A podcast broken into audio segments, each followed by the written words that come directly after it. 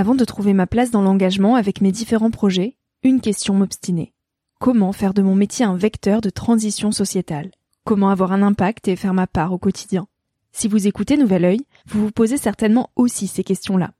Et si j'ai choisi la Green Management School pour soutenir mon podcast, c'est parce que ça peut réellement vous aider à vous y retrouver. Se former au métier de la transition écologique, ce n'était pas si accessible il y a quelques années, mais ça l'est aujourd'hui. Ça l'est tellement que l'on ne sait plus qui croire, quelle formation entreprendre, ni ce que ça vaut. Alors j'ai fait les recherches pour vous, et j'ai trouvé l'école que j'aurais tant aimé faire il y a quelques années, quand j'étais paumée. Des cours approfondis sur le climat, la biodiversité, l'agronomie, la géopolitique, mais aussi sur les modèles économiques vertueux, le tout dispensé par des spécialistes et des personnalités inspirantes.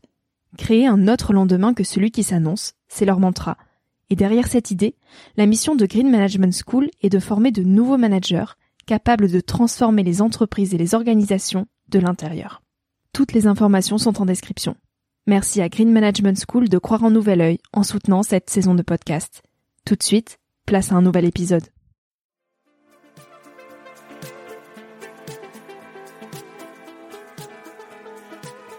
Hello, je suis Victoria et j'ai 23 ans. Chaque semaine, j'embarque mon micro jaune et je pars à la rencontre de personnes inspirantes pour poser mes questions sur ce qui fait nos vies, dans un monde où l'on se cherche et où on questionne notre avenir. J'espère qu'écouter le parcours et les conseils de ces personnes qui ont rêvé et osé faire de leur rêve une réalité t'aidera toi aussi à avancer d'un pied plus sûr dans la vie. Alors je t'invite à emprunter un nouvel œil pour regarder le monde sous un autre angle, pour te recentrer sur ce qui est essentiel et sur qui tu es pour t'aider à trouver ton chemin et surtout à oser.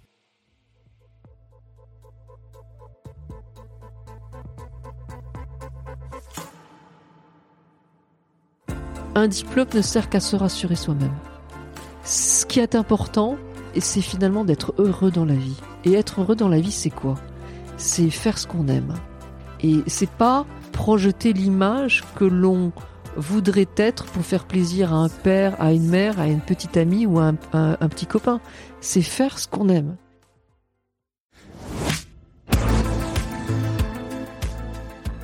Et si l'épanouissement de chacun ne tenait qu'à une chose Trouver notre juste place. Place dans la société, dans la famille, dans le couple, dans le travail.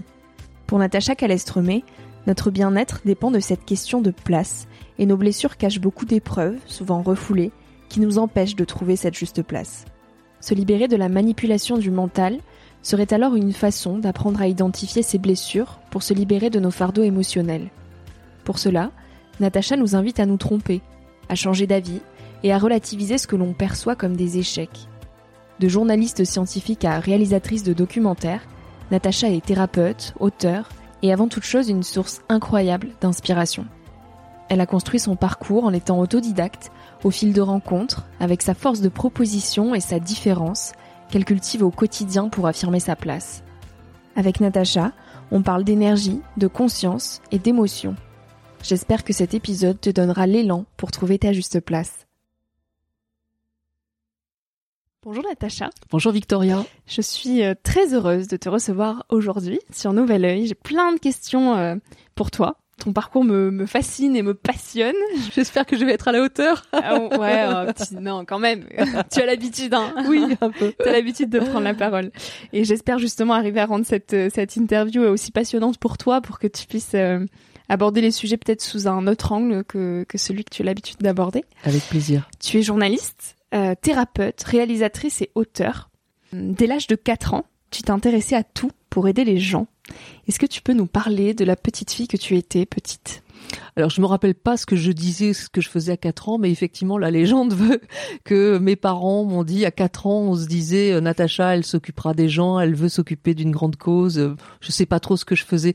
Par contre, ce qui est sûr, c'est que après, euh, que ce soit au collège ou au lycée, euh, la récré, au lieu de, de, de, de m'amuser, bah, je vendais euh, euh, les chocolatines, comme on dit dans, dans le sud-ouest, les pains au chocolat et les croissants pour l'UNESCO, tu vois, pour, pour pouvoir mettre des, des sous de côté et puis les, les donner à, à, à, des, à des grandes causes. pour moi, ça c'était important. Voilà. Mmh. Donc, je me je suis toujours dit, comment je peux faire pour que chaque matin que je me lève, je puisse me dire euh, j'ai aidé quelqu'un. Voilà, c'était vraiment ma mission. Je, je, je sentais que j'avais besoin de ça. Comment je fais pour pour euh, pour que cette cette planète soit soit un peu plus belle? ça, ça a l'air prétentieux, mais mais mais c'est pas du tout le cas. C'est-à-dire que c'est j'avais envie de me sentir utile et j'ai envie de me sentir utile. Déjà tout, depuis toute petite, depuis toujours, ça en toi. Et plus sur le domaine de l'environnement en fait. Quand j'ai commencé, je me suis dit, euh, en fait, j'ai 9 ans quand mon père me dit pour la première fois euh, que le, le, le, rhinocéros noir, l'espèce s'est éteinte. Alors on, va en retrouver après, donc l'information était fausse, euh, mais euh, à ce moment-là, à 9 ans, j'ai mon univers qui s'écroule et je me dis, le troisième plus gros mammifère sur Terre, après la baleine et l'éléphant, peut s'éteindre. Comment on a pu laisser faire ça? Ça t'a touché. je, pleure.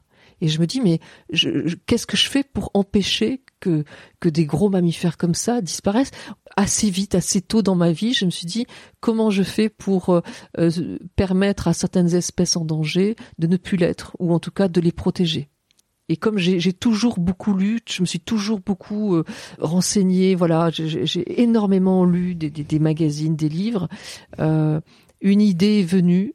un jour, je me suis dit, mais il n'y a rien sur les personnes qui donnent leur vie pour sauver une espèce. Et ça, ça a été à l'intérieur de moi. Mmh. Comment je fais pour pour les mettre en avant, ces gens-là? Et pourtant, tu n'as pas fait d'études euh, d'environnement. Tu as fait un BTS publicité et communication. Euh, à cet âge-là, au moment de tes études, comment tu imaginais la vie des grands? Quel impact euh, Comment tu pensais avoir un impact? L'année du bac, je veux être kinésithérapeute. Et parce que je me dis, tiens, faire du bien aux gens, le toucher, ça, ça me plaît bien. Et euh, il va se passer une chose, je passe concours kiné à Paris, à Toulouse et à Bordeaux. Euh, je l'ai ni à Paris ni à Bordeaux, je l'ai à Toulouse. Sauf que cette année-là, je me plante au bac. Hmm. Et je l'ai pas. Coup de chance, je le comprends après. Parce qu'aujourd'hui, peut-être je serais kiné. Alors kiné, c'est formidable, mais aujourd'hui, bah, comme tu l'as dit, je suis journaliste, je suis également romancière, euh, je m'éclate dans mon métier. Euh, ça ne veut pas dire que je me serais pas éclatée dans le, mais en tout cas, ce que et, par rapport à ta communauté, tu vois, s'il y en a qui se disent flûte, j'ai raté mon examen, eh bien, sachez que peut-être c'est une chance parce euh, une, occasion de faire autre chose. Et moi, c'est un exemple que je donne toujours, c'est-à-dire qu'un, on a le droit de se tromper. Deux, on a le droit de changer d'avis.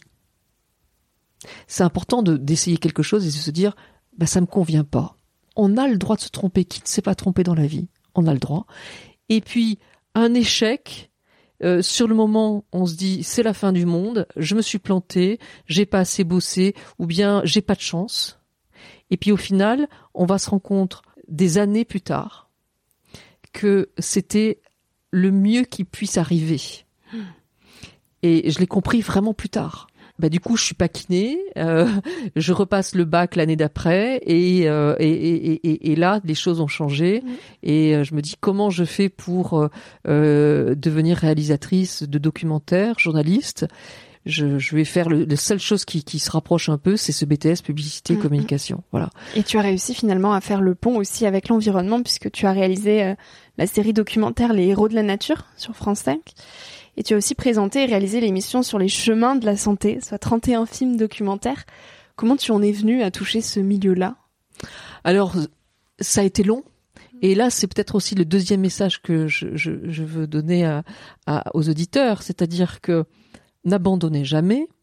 Euh, autour de moi, tout le monde disait oui, les rêves de Natacha. Oui, elle veut être réalisatrice oui, elle veut fumer les, les orang-outans, les crocodiles, les guépards. C'est bien, elle est sympa, mais elle en veut, hein, elle en veut.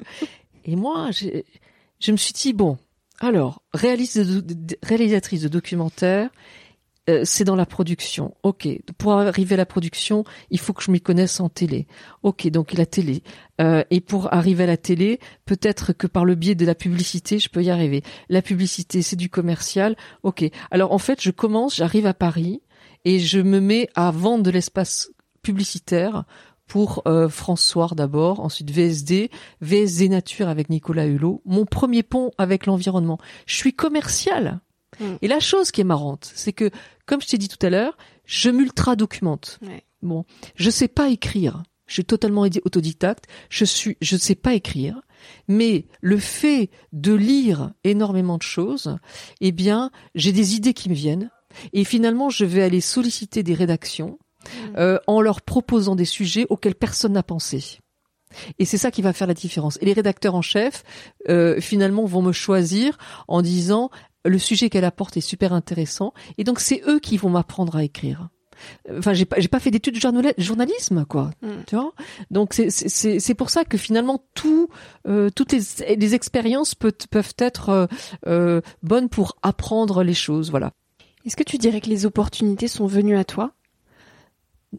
Non. Enfin là, dans le cas où on vient me chercher, oui, mais parce que je suis sur mon chemin. Un jour, un chasseur de tête vient me chercher pour travailler à France Télévisions, la télévision. Euh, c'est venu à moi je pense parce que j'étais sur mon chemin et que je m'étais donné les moyens, si tu veux, voilà. Donc ça a été un coup de chance que j'ai saisi et après j'ai j'ai tout quitté d'un coup d'un seul pour partir en production. Alors pour le coup, je me suis retrouvée vraiment avec pas d'argent, euh, c'était dur, mais je, je, je savais qu'il fallait que j'en passe par là pour apprendre tous les métiers autour de la réalisation. Donc je suis, j'ai postulé en tant qu'assistante euh, de production, assistante réalisatrice, et, des tout petits salaires, etc. Euh, même si avant je gagnais très très bien ma vie, j'ai accepté de revenir à zéro pour apprendre tous les métiers autour de la réalisation. Mmh. Tu as réalisé des films sur euh, la mortalité des abeilles, sur le réchauffement climatique, sur l'autisme et sur les phénomènes aussi inexpliqués. On va faire un petit saut dans le temps dans ton parcours. Tu as toujours été très cartésienne, donc tu, tu étais euh, principalement journaliste scientifique. Et un jour, tout s'est écroulé. Donc, euh, à la fois ton travail, euh, ta famille et ta santé. Et tu as décidé d'appliquer les techniques que des guérisseurs, des chamans et énergéticiens t'avaient transmis dans certaines interviews que tu avais pu faire dans le cadre notamment de la réalisation de ces documentaires. Et ta vie a changé. Est-ce que tu peux nous expliquer en quoi ta vie a changé? Alors, c'est vrai que pendant assez longtemps, quand je deviens réalisatrice, euh, c'est formidable, tout va bien.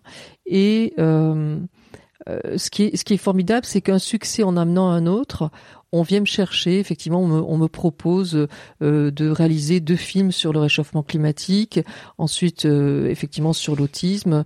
Euh, J'écris des, des, des, articles sur le, les, les, perturbateurs endocriniens, sur la maladie catarrhale du mouton. Donc il y, y, a des choses, euh, voilà, très scientifiques parce que la science me rassure euh, et, et ça me passionne.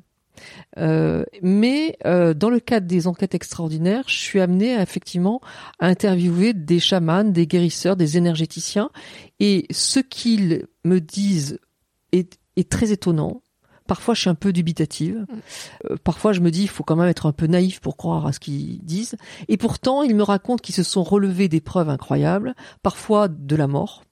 Et je, je prends des notes je, reste curieuse, j'évite de juger parce que ça sert à rien de mm. juger. Sauf qu'effectivement, quand tu le dis, comme tu le dis, à un moment donné, je propose des manuscrits. Donc, je suis également devenue romancière. Sauf que mon manuscrit, il m'est refusé.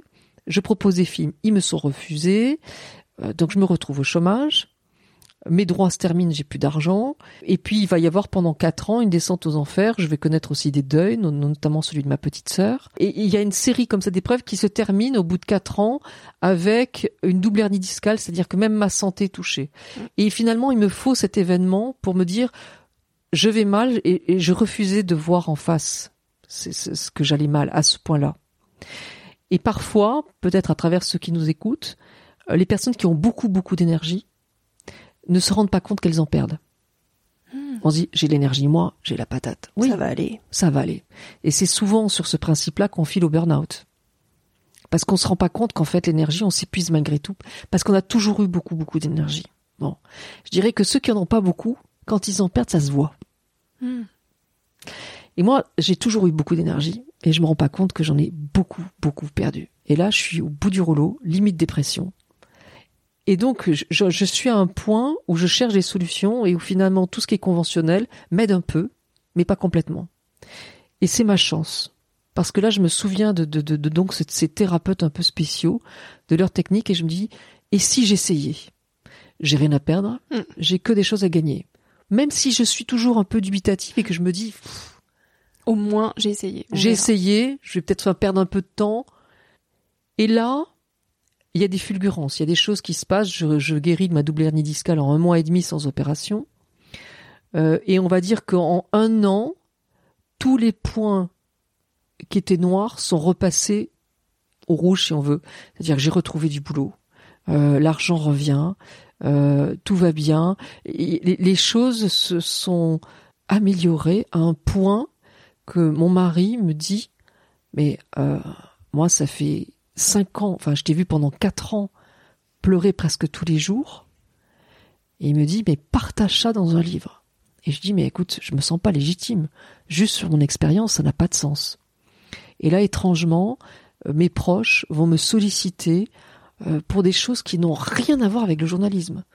Euh, je vais mal, euh, j'ai des problèmes au dos, est-ce que tu peux m'aider? Euh, Je, ma fille va pas bien, est-ce que tu peux m'aider? J'ai que des problèmes financiers, des galères sans nom, est-ce que tu peux m'aider? J'ai des peurs en moi, est-ce que tu peux m'aider? Je suis journaliste, les gars, qu'est-ce que vous venez me chercher? Mm. Mais je leur réponds pas ça. Mais au fond de moi, ça me questionne. Je me dis, mais qu'est-ce que l'univers vient me chercher dans ce truc? C'est étrange. Et c'est Bon. d'autant plus intéressant que tu étais très cartésienne, donc ça peut parler à des personnes qui peut-être aujourd'hui sont très terre à terre et qui se disent non, Bah, c'est pas possible. Voilà, c'est quoi le, le, Mm. le rapport avec la choucroute, comme dirait l'autre. Bon. Et donc, du coup, je me dis, bon, bah, ça marchait pour moi, essayons. Puisque moi, ma lecture, euh, Victoria, puisque tu, tu sais comment je travaille, c'est, c'est une lecture parmi tant d'autres, mais en tout cas, c'est comprendre que à travers les épreuves que l'on vit, eh bien, il peut y avoir des choses qui sont héritées de notre famille.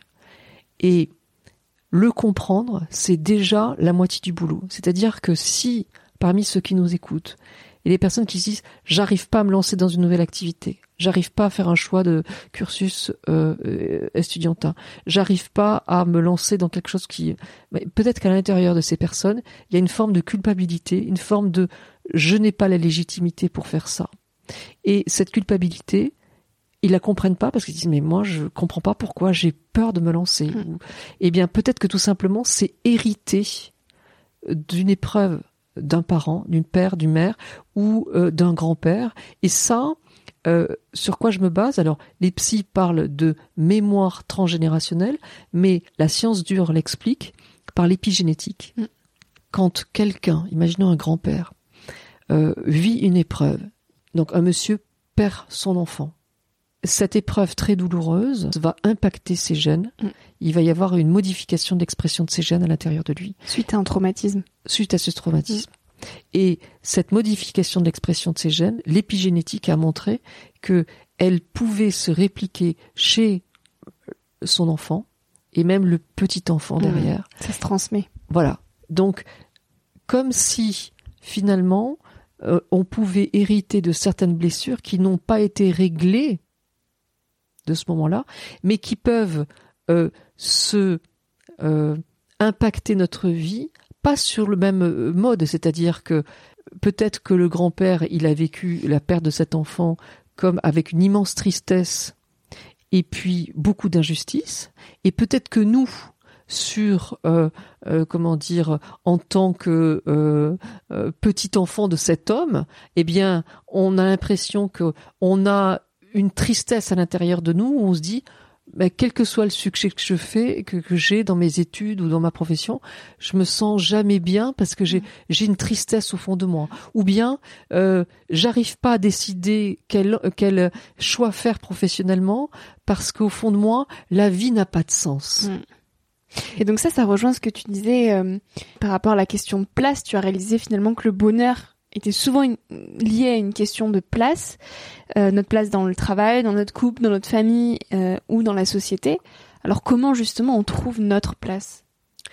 Eh bien, on trouve notre place en essayant euh, de se libérer des fardeaux émotionnels que nous-mêmes nous avons vécus dans notre enfance et également des fardeaux émotionnels dont on a pu hériter. Si on a eu une mère qui n'a jamais eu l'occasion euh, de s'exprimer comme elle voulait parce que son mari ou son père était trop autoritaire. Si on a eu un, une mère aussi qui aurait tellement voulu travailler, mais elle a élevé ses trois enfants. Elle n'a jamais eu la place qu'elle rêvait. Imaginons qu'on ait eu un père qui aurait tellement voulu être violoniste, Et puis il a été peintre en bâtiment. Il n'a jamais eu la place dont il rêvait. Mais ça peut même être un peintre, un, père qui a été chef d'entreprise à succès, mais qui au fond de lui mm. se rêvait photographe ou pilote. Eh ben, il y a quelque chose de l'expression de la place dont il rêvait qui s'est jamais exprimé en lui. Et ce que l'épigénétique a montré, c'est qu'effectivement, on peut hériter de cette épreuve. Et donc, peut-être que nous, on n'arrive pas à trouver notre place.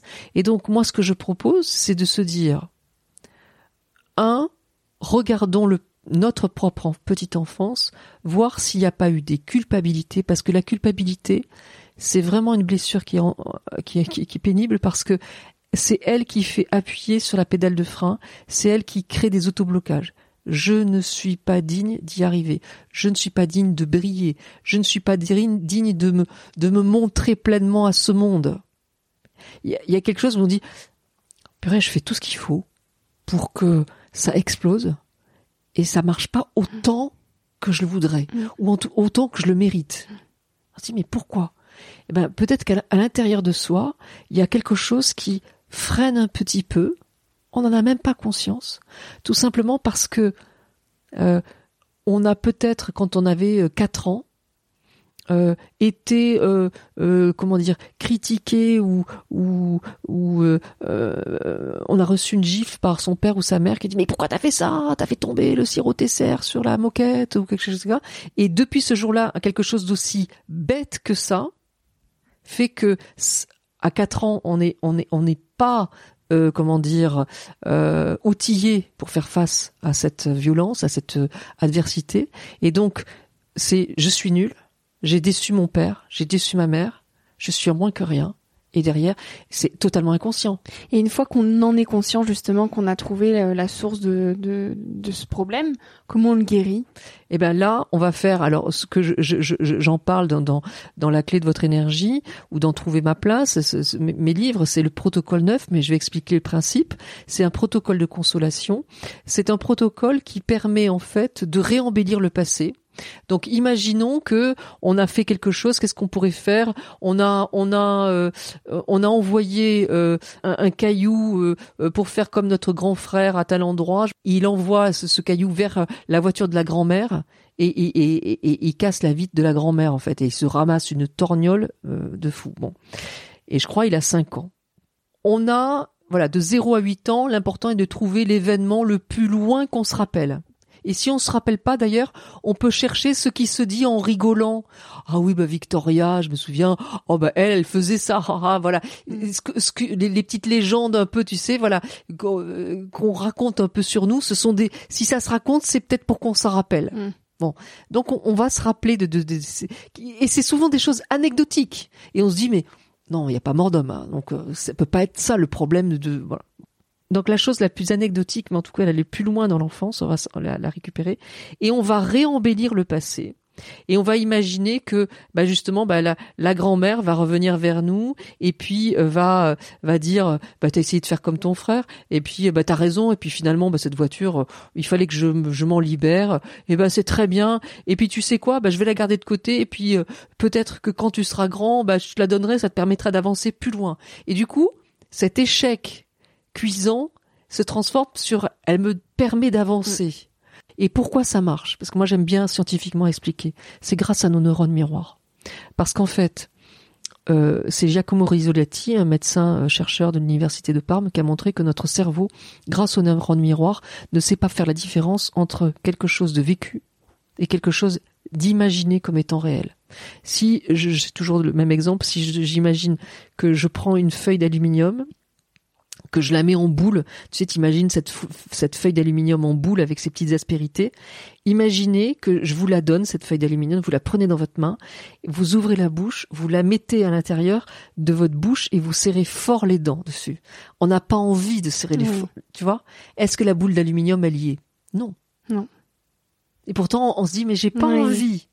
Parce que le cerveau ne fait pas la différence mm. entre quelque chose de vécu et quelque chose d'imaginé comme étant réel. Donc le fait de réembellir le passé, le cerveau fait pas la différence, et donc il occulte ce qui nous a fait du mal. Et donc la culpabilité s'en va. Donc scientifiquement, c'est prouvé que nos pensées créent notre réalité. Absolument. Je pourrais pas le dire mieux. Donc ça, c'est la première étape. On va chercher dans notre enfance ce qui a pu nous créer de la culpabilité, ce qui a pu nous faire en sorte qu'on se dise je suis nul, j'ai déçu mes parents, euh, je j'ai pas fait ce qu'il fallait, euh, voilà. Et on va réembellir le passé. Première étape. Mm. Deuxième étape, si cette culpabilité à l'intérieur ou s'il y a de la colère non exprimée par rapport à ça ou de l'injustice, quelle que soit la, la, façon dont on vit les choses, ben on va se dire est-ce que mes parents, de notre point de vue, ou mes grands-parents ont pu vivre ça? Ah ben de la colère non exprimée. Oui, euh, mon père, euh, son père était tellement autoritaire, je pense qu'il a jamais eu le mot. Euh, il a pu dire ce qu'il voulait, donc oui. Et donc là, moi je, je, je, propose, mais il y a d'autres façons de faire, mais le protocole 6 qui permet de en fait de se libérer émotionnellement de fardeaux qui ne nous appartiennent pas. Et moi, ça a été des fulgurances. En fait, ce qui s'est passé, c'est que pour revenir à ta question initiale, c'est que euh, je suis à l'époque, sur le plan professionnel, invisible, malgré tout ce que je fais. Romancière, journaliste, réalisatrice, etc. J'ai pas la reconnaissance de mes pères. Et je vais réaliser que ma grand-mère est complètement invisible, était complètement invisible, elle aussi. Et je vais faire euh, le protocole euh, 7, c'est quand, c'est quand, quand il y a juste des, des libérations émotionnelles, c'est juste le protocole 7. Toujours pareil, de la clé de votre énergie. Donc, avec ma grand-mère et direct derrière il y a des choses qui, qui, qui changent dès le lendemain il y a j'ai RTL qui m'appelle etc et pour que les choses perdurent dans le temps eh ben il a fallu que je le fasse que je répertorie toutes les personnes avec qui le faire alors ça prend du temps mais ça vaut le coup. Et là, je te demande d'y croire aussi. Non. Non? Et non, puisque moi j'y crois pas. Oui, mais tu laisses la possibilité quand même que ça marche, donc tu n'es pas non plus complètement fermé à la question. C'est-à-dire que je me dis, j'ai plus que ça. Mais même, euh, Victoria, même quand ça marchait, mon premier réflexe, c'est de me dire, c'est du bol. Ah oui, ouais, J'y crois pas. Mm. Et c'est justement parce que les personnes autour de moi viennent me chercher, que ça marche alors que je les vois même pas et que c'est juste au téléphone que là je me dis, statistiquement parlant, c'est des maths. Je me dis là, je, je peux plus dire que c'est de la chance, mm, statistiquement mm. parlant, puisque toutes les personnes à qui j'en ai parlé, ça marchait pour elles. Et c'est pour ça qu'après, de 2016 à 2019, je vais proposer des ateliers et où même le corps médical va venir se former. Et c'est en 2019 où j'ai des psys, j'ai des psychiatres, des médecins qui viennent se former à ces techniques chamaniques, que j'ai transformé en protocole, que là, je me dis, bah, là, là, il y a, quelque chose que je dois partager, et c'est comme ça que j'écris la clé de votre énergie. Voilà. Donc l'origine, elle, est là, mais sans ma propre démarche, puis ensuite me rendre, m'être rendu compte que ça marchait pour les autres, et ensuite l'avoir partagé dans des ateliers où le corps médical s'est venu se former. Sans tout ça, je, je, serais même pas là devant toi en face. Euh, voilà. Et alors toi, dans ton cas précis, euh, tu as une sœur jumelle. Oui. Et, euh, et tu dis, à l'âge de 10 ans, nos deux lits étaient positionnés dans la même chambre, simplement séparés par une cloison fine. Tous les soirs, jusque tard dans la nuit, nous revisitions la journée, un travail d'introspection qui nous permettait de comprendre que nous vivions quelque chose d'exceptionnel. Et après, tu dis, la comparaison, finalement, s'est transformée lentement mais sûrement en compétition, et j'avais parfois l'impression de me battre contre moi-même. Donc toi, dans ton cas précis, c'est vrai que le fait d'avoir une sœur jumelle, ça a d'autant plus renforcé ça. Est-ce que tu constates avec tes patients euh, qu'on se bat souvent contre soi-même, justement? Oui, on est bien sûr, bien sûr, parce que bah, on a on a nos propres freins, on a nos peurs, on a notre colère, on a ce sentiment d'impuissance, et c'est ça qui nous empêche finalement d'avancer dans la bonne direction. Et prendre conscience que euh, finalement s'enlever des blocages, euh, c'est une démarche qui est euh, comment dire salvatrice. Et, et c'est une des raisons pour laquelle je suis très enthousiaste de de de de, de, te parler. C'est que voilà t'es es, une jeune femme en, en devenir. Et, et, et, pour moi je trouve que c'est c'est fabuleux parce que tu vois la clé de votre énergie il a été énormément offert. Ce qui fait que mon lectorat s'est vachement rajeuni. Hmm. beaucoup beaucoup de parents l'ont offert à, et j'ai des, des, jeunes femmes et des jeunes hommes, 18, 19, 20, 21, j'avais pas avant et qui sont euh, complètement à fond, euh, euh, qui, qui, qui, ouais, j'ai commencé tel protocole, etc. Avec mon père, avec ma mère, c'est un truc de fou. Avec mes ex, ça a changé les mmh. choses et tout. Bon. eh bien, et, et, je me dis, mais quelle chance à 22 balais de faire des protocoles. Mais moi, j'ai commencé, j'avais plus de 48 ans, tu vois. Euh, quel mm. gain de temps mm. C'est géant Et je trouve ça fabuleux, quoi. Et nos parents, bah, ils ont pas beaucoup bougé, mais ils avaient pas d'outils. Donc on peut pas leur en vouloir. Ils ont fait ce qu'ils ont pu avec ce qu'ils avaient. Voilà. Et, et, le fait d'avoir une sœur jumelle, eh ben ça a été ma chance parce que finalement, euh, dès le départ, on me place dans une situation où j'existe pas. Oui. Les jumelles. Bon, bah, elle s'appelle Lydie, je m'appelle Natacha, mais euh, on n'existe pas. On est un être bicéphale. Les jumelles venaient, les jumettes euh, mettaient la table, les jumelles prenaient un cahier, les jumelles, nana, est-ce que les jumelles vont bien? Bah, les jumelles, elles ont un prénom, les gars. Bah non. Hmm. Voilà. Et donc, trouver sa place quand non seulement vous avez plus de prénom, mais qu'en plus, c'est ah, Lydie a eu 15, Natacha n'a que 12. tu vois? Ou bien Lydie a eu 14, Natacha a eu 20. Bon, hmm. eh ben, euh, tu la veux pas la compète, mais on t'y met direct. Bon, bah non seulement il faut exister, mais en plus, euh, voilà, on, fait de l'athlétisme à l'époque et, on a les mêmes chronos au centième de seconde près. Hmm. Donc euh, c'est compliqué. Aujourd'hui, quand on n'a pas un jumeau ou une jumelle, c'est plus les, réseaux sociaux qui nous mettent en comparaison. C'est euh, voilà. ah ben un tel a eu 100 euh, likes, euh, toi t'en as que 50 ou voilà. t'as tant de followers, lui il en a plus. Voilà. Et puis par exemple, tu vois sur les réseaux aujourd'hui avec la manie de, de, de, se mettre des filtres, eh bien du coup on se voit d'une certaine manière et puis le matin quand on se lève, on se dit purée j'ai une sale tête, alors que finalement non. C'est juste que bah, le filtre qu'on a mis la veille nous rend tellement mieux qu'on se dit, on, se déprécie sans arrêt. Et, s'accepter tel qu'on est. Mais ça, ça, ça va changer. Ça peut pas rester comme ça. C'est impossible. Je, j'ai, j'ai aucun doute sur le fait que ça va changer. Comment on trouve confiance en soi? En comprenant que si on fait des erreurs, eh bien, c'est souvent un cadeau qui est caché, mais par, contre, le, paquet, finalement, eh ben, il est mal emballé, mais on va le comprendre beaucoup plus tard on va, on a le droit de se tromper. Et que euh, finalement euh, c'est Idriss Khan qui dit euh, voilà on, finalement c'est dans l'échec qu'on grandit. Quand on nous dit que ce que l'on fait c'est bien ça nourrit l'ego mais on va pas s'en rappeler. Par contre si on est tombé tombé tombé et puis un jour à un moment donné on se relève ça on l'oubliera jamais mm. de toute sa vie.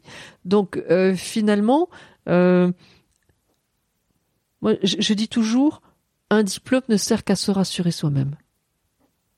Hyper intéressant. Ce qui est important, c'est finalement d'être heureux dans la vie. Mm. Et être heureux dans la vie, c'est quoi?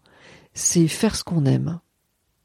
Et c'est pas euh, projeter l'image que l'on voudrait être pour faire plaisir à un père, à une mère, à une petite amie ou à un, petit copain. C'est faire ce qu'on aime. Euh, tu vois, moi je prends souvent l'exemple de mon père qui, il était contrôleur à la caisse d'allocation familiale. Il aimait pas son métier. Il devait faire des enquêtes, il avait 15 enquêtes à faire par semaine. Eh ben, il travaillait lundi, mardi, mercredi à fond la caisse. Mercredi soir, il avait terminé. Et jeudi, vendredi, samedi, dimanche, il faisait que ce qu'il aimait, du mmh. sport, du tennis, etc il avait trouvé un compromis parce qu'il aimait pas son métier pour faire quelque chose qu'il aimait à côté. Donc ça peut être ça la vie, et puis ça peut être choisir un métier. Une fois, un, des, amis de mon fils, je lui dis qu'est-ce que tu voudrais faire? Il me dit moi si j'avais une baguette magique, je voudrais être réalisateur de, de, films cinéma. Et je dis mais oui mais là tu es en étude de comptabilité.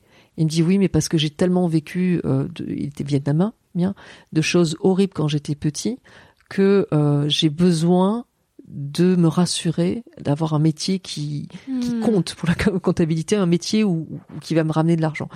Et de manière fixe. Et je dis, qu'est-ce qui est plus important pour toi? D'être libre de faire ce que tu aimes ou de te rassurer par rapport à tes peurs? Il me dit de me rassurer par rapport à mes peurs. Alors je dis, donc continue la comptabilité et peut-être qu'un jour, eh bien, tu as 40 ans, tu, tu, tu feras, ou peut-être jamais, mais c'est toi, parce que ben, lui, il avait plus envie de rassurer ses mm-hmm. peurs. Et donc, il faut s'écouter. Voilà, il faut s'écouter. On n'est pas, on ne doit pas juger. Ah bah oui, euh, il aurait dû faire de la réalisation, mais si le fait de faire de la réalisation, c'est vrai que tu sais jamais combien tu vas gagner, ben, ça, ça l'aurait cloué au sol.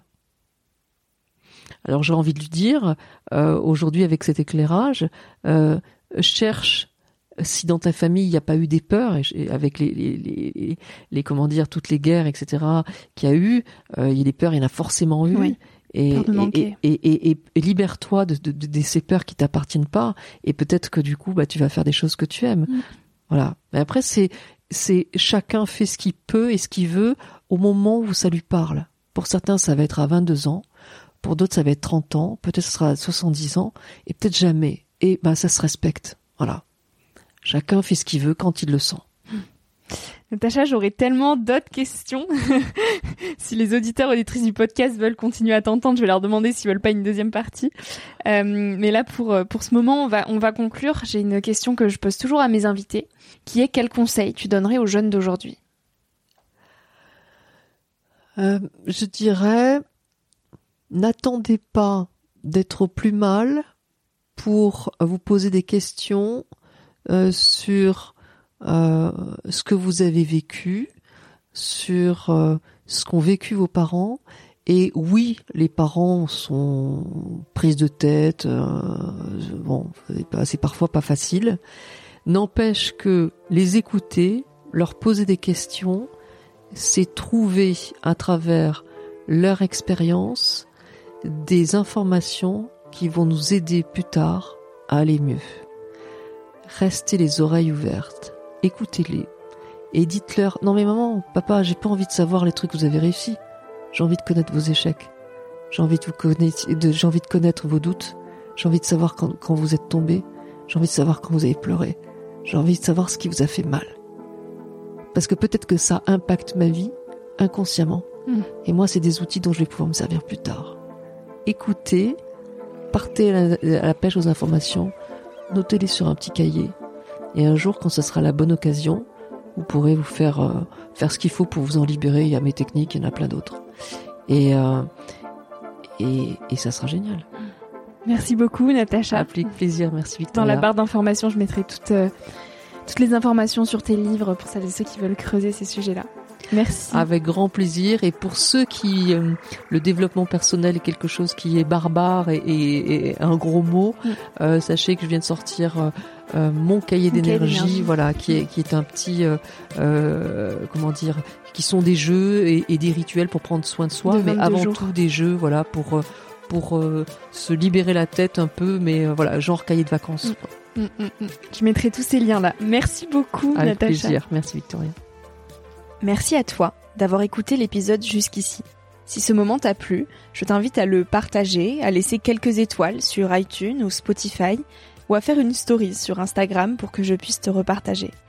En attendant de se retrouver lundi prochain, tu peux me suivre au quotidien et m'écrire sur la page Instagram Nouvel Oeil.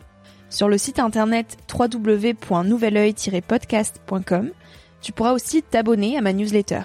J'y partage des inspirations, des nouvelles, des astuces et des petites choses qui font notre quotidien. Je te dis à la semaine prochaine pour de nouvelles aventures et en attendant, savoure la vie comme il se doit et fais des choses folles.